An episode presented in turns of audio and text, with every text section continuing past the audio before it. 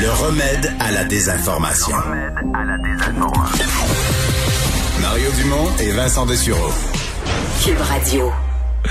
On est de retour. Alors Vincent, euh, il y a des propriétaires de gym, bon, qui se pensaient bon hier. Euh, il avait été ouvert quelques heures sans amende, là, mais parce que moi, ça me paraissait clair que c'était faut, pas- faut faire confiance au temps, là. Euh, oui, et ça n'a pas pris beaucoup de temps. D'ailleurs, faut dire, François Legault avait été très, très ferme là-dessus sur le fait. Non, il va y Il y a avoir pas des amendes. d'ambiguïté, c'est ça. Alors déjà, deux gyms qui ont ouvert ont été mis à l'amende. Propriétaire, entre autres, du gym Olympe à Québec, qui, qui avait refusé de fermer ses portes quand, bon, on avait, euh, bon, en fait, qui, qui, qui- a rouvert, a euh, euh, fait fi des avertissements, a reçu un constat d'infraction euh, ce matin de la police de Québec. Ça a été confirmé. Deux autres constats remis également à des clients qui s'entraînaient euh, dans euh, l'établissement.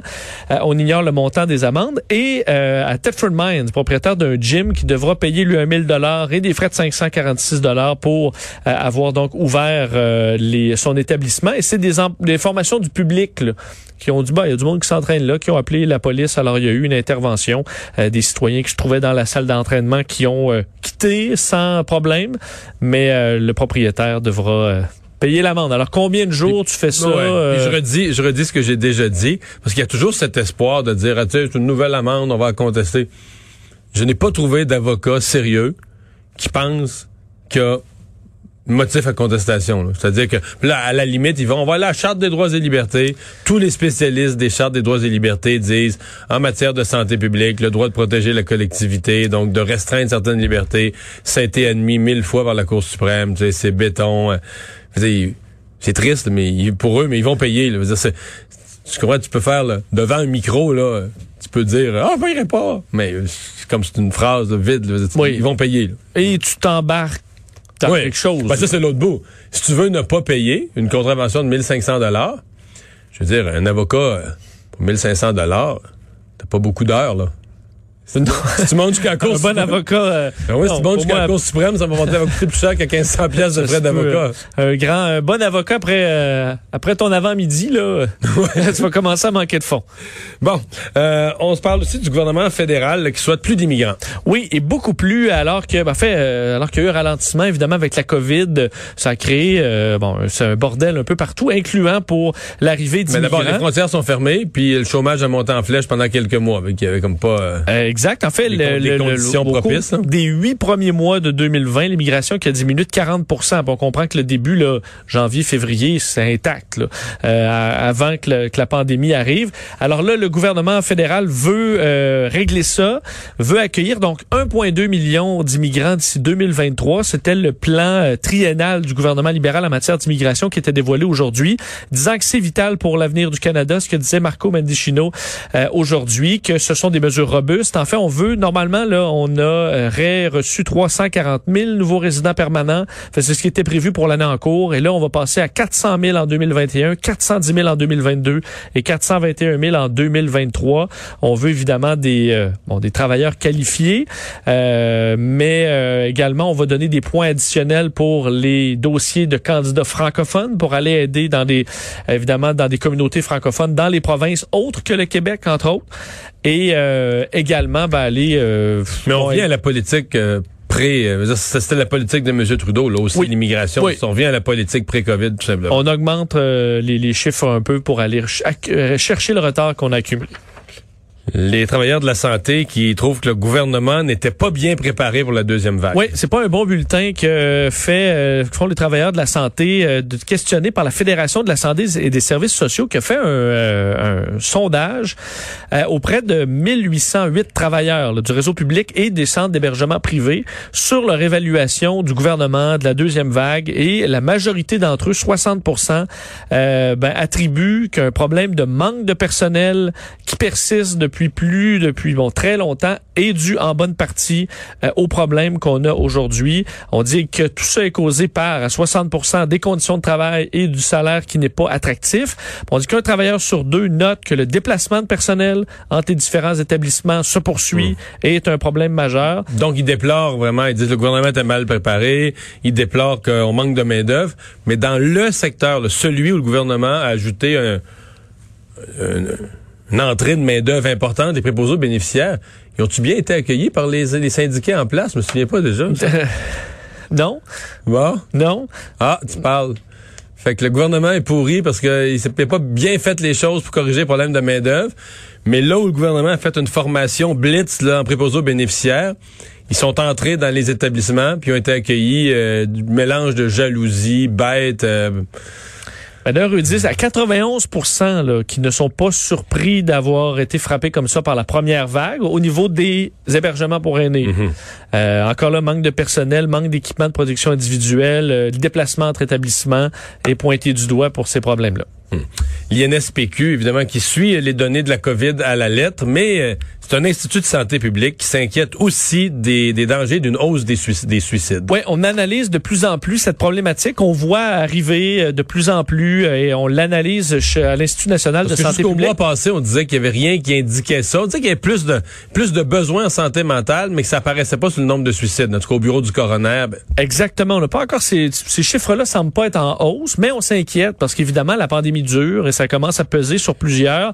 Alors on note à l'INSPQ euh, consommation d'alcool en hausse, l'isolement, violence conjugale, troubles du sommeil, exposition répétée constante euh, à des nouvelles qui sont euh, évidemment négatives euh, et qu'il y a entre autres des cas comme par exemple pour l'alcool. On dit la fermeture des bars et des restaurants, ça pourrait avoir l'air positif, mais on dit non parce que ça aggrave les habitudes de consommation euh, d'alcool en solitaire, ce qui amène davantage de problèmes que de boire entre amis, où évidemment tu as des inconvénients de l'alcool, mais tu as des avantages de, euh, de, de voir des gens, perte d'emploi évidemment, des problèmes de sommeil qui font partie des facteurs de risque.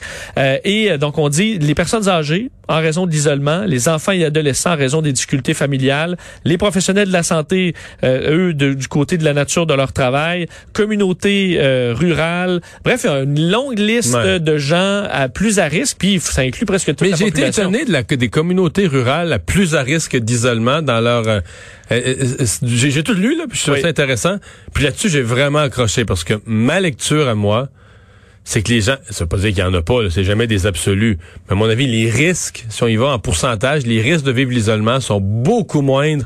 Il y a beaucoup plus d'entraide de gens qui connaissent le voisin puis le deuxième voisin, tu comprends, dans le milieu rural. À mon avis, t'es bien plus à risque si tu vis dans un bloc appartement. tu connais, ouais. c'est ça, tu connais personne autour, puis t'as pas de famille autour. Moi, cas, je m'inquiéterais Ben. beaucoup plus de l'isolement en ville. Tu sais, l'isolement, faut faire attention, là. Pas parce que tu vis dans un secteur très densément peuplé, dans une tour à condo pleine de monde, puis dans une- un secteur Non. où les, les blocs sont collés les uns sur les autres, si tu connais pas les voisins, c'est pas de la présence sociale, là. Tu comprends? Non. Est-ce que parce qu'on a peut-être confondu la détresse, mettons, des agriculteurs, on sait qu'il y a oui, des ça, un autre problématiques. type de problème. Que là, euh, dans une pandémie, euh, tout le monde fait face à des grands Mais je défis. pense pas que les agriculteurs sont parmi les plus affectés par la pandémie. Euh, Ils travaillent sur leur terre, font leurs affaires. Leur gagne-pain n'a pas été trop affecté aussi très peu. Certains, peut-être au niveau d'aller chercher de la main-d'œuvre, ont eu des petits problèmes, là. Mais je veux dire, à l'échelle Mm. de l'ensemble, c'est comparé au monde des restaurants, du tourisme, de l'agriculteur. euh, Puis avoir de l'espace, avoir un terrain, euh, ce Des qui est ça, pas des toujours grands espaces. Pour une famille, par exemple, euh, non, présentement, c'est peut-être moins pire. Alors bref, ils, ils demandent de surveiller ça euh, et demandent à ce qu'on maintienne les services spécialisés en psychiatrie le plus possible en santé mentale. Je pense qu'on peut tous s'entendre euh, là-dessus que c'est essentiel en temps de crise? Et euh, d'ailleurs, les partis d'opposition à Québec qui demandaient encore ce matin d'investir davantage. Euh, mise à jour de l'application Alerte COVID. Oui, faites vos, faites vos mises à jour d'application si vous avez euh, alerte COVID parce qu'on vous dit à partir de maintenant, ce sera plus précis. Plus précis pourquoi? Parce qu'on pourra, si vous êtes euh, bon euh, Testé positif, testé positif, vous allez pouvoir ajouter la date d'apparition de vos symptômes et la date du dépistage. Ce que ça va permettre, c'est euh, d'augmenter la précision des alertes parce qu'on dit, entre autres, un moment où on est le plus contagieux, ce serait deux jours avant l'apparition des symptômes. Le moment dangereux où on n'a pas de symptômes, on se méfie pas et où on pourrait être très contagieux. Alors, l'alerte va pouvoir se cibler un peu sur qui t'a croisé pendant ces deux jours-là. Euh, alors, on veut s'assurer comme ça de viser le plus précis possible. Euh, L'application, 5 millions euh, de téléchargements euh, presque là, en date du 28 octobre selon euh, le fédéral. Mais ça monte plus vite, là. Hein? Ben, c'est ça. 4,5, 4,6, là, rendu à 5, mais je veux dire, on monte... euh, Mais c'est normal. là. Au début, quand tu l'annonces, les gens qui sont intéressés. Puis moi, je ne je sens pas qu'il y a une mobilisation au pays, des grosses campagnes de publicité, d'information. C'est Ben, je sens pas qu'il y a des gens qui l'ont pas téléchargé le téléchargent là du tout là. ben, je pense pas. Il y Comment- peut-être une vague effectivement de publicité si on juge que ça monte plus, mais effectivement les chiffres euh, qui sont élevés, c'est quand même 5 millions, mais trop faible encore. Les profits de l'Auto-Québec qui prennent une débarque, est-ce que c'est euh, juste à cause des casinos? Euh, oui, ben en fait, euh, c'est un arrêt, là, euh, évidemment, pour ce qui est des casinos, salons de jeu euh, euh, et autres qui sont fermés. D'ailleurs, il y en a d'autres qui ferment avec les nouvelles zones rouges. Là, alors, il restera Mont-Tremblant. Au Québec euh, euh, dans, dans, dans ce cas-là. Alors, ce que ça fait, c'est que pour l'Auto-Québec, c'est le pire bilan euh, de son histoire, une chute de 75% euh, des, euh, des revenus, donc passant de 736 millions à 181 millions à l'espace d'un an. Ah, parce Euh, que quand les centres commerciaux, ça, ça inclut, est-ce que ça inclut, là, oui, probablement que ça inclut la période où les centres commerciaux étaient fermés, donc les petits Les kiosques, les, petits euh, kiosques, les gratteux. Effectivement, il y en a qui disaient, ben même ça a été fermé complètement pendant un certain temps. C'est On vrai, disait, c'était allez fermé, t'as raison, fermé pendant ce temps-là, t'as Bon, absolument raison. utilisé l'application, euh, mais évidemment, c'est pas tout le monde qui... Il n'y avait pas de sport pour les mises au jeu. tout à fait vrai. Tout à fait vrai. Euh, et l'Auto-Québec a continué de payer ses employés euh, tout à l'arrêt euh, pendant des mois. Là. Alors évidemment, c'est un coût qui est considérable. Tu dis juste cette phrase-là, puis c'est un rappel. Puis j'ai rien contre les gens qui travaillent dans le secteur public. C'est juste que quand ils, ils viennent crier, on est maltraité, les salaires, tout ça.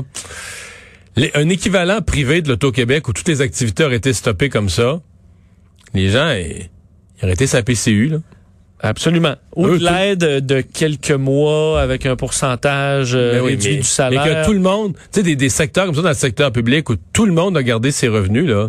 Tu sais, c'est exceptionnel, là. 5 000, 5 000 emplois à plein salaire là, à maison.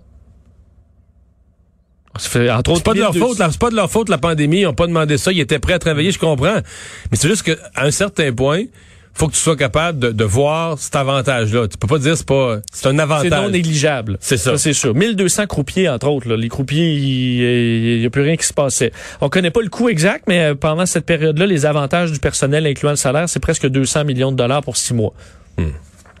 Finalement, euh, tu nous parles des lois sur Mars. Oui, euh, les Il n'y lois a pas sur- de parlement sur Mars pour l'instant. Il n'y a pas de parlement sur Mars, effectivement, mais euh, Elon Musk semble préparer le terrain pour euh, pour Mars. On sait qu'il va être le premier euh, à bon euh, amener un humain sur Mars ou euh, et euh, dans son sa nouvelle application Starlink là, qui va permettre de se connecter à son réseau de satellites qui vont envoyer de l'internet haute vitesse. D'ailleurs, les prix ont été dévoilés cette semaine, prix temporaires pour la version bêta qui sont très élevés.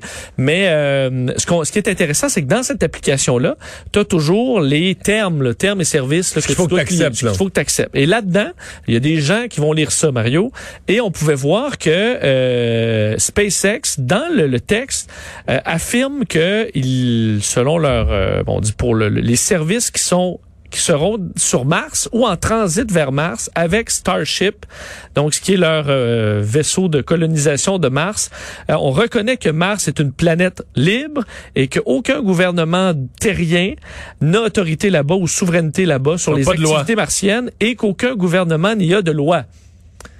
Après le Far West, il y aura le Far March. Le Far Mars, euh, le problème, c'est que c'est mais- pas, c'est pas vrai. Le- la Terre a des, des lois euh, sur l'exploration Donc, il n'y a pas le spatiale. droit de faire ça. Il n'y a pas vraiment le droit, mais il y a un flou quand même sur euh, ce style-là de tout simplement y aller en conquérant, en disant, ben, Mettons mets que tu mon- fais un meurtre dans le vaisseau spatial en chemin, là. ben, présentement, c'est, c'est des, t'as des lois là dans l'espace. On peut pas te te les ventiler là, mais euh, ça, ça, ça fonctionne. Alors, est-ce que Elon Musk veut partir une planète sans loi sur Mars et y, y le drapeau SpaceX et se déclarer président de Mars euh, Faudra voir.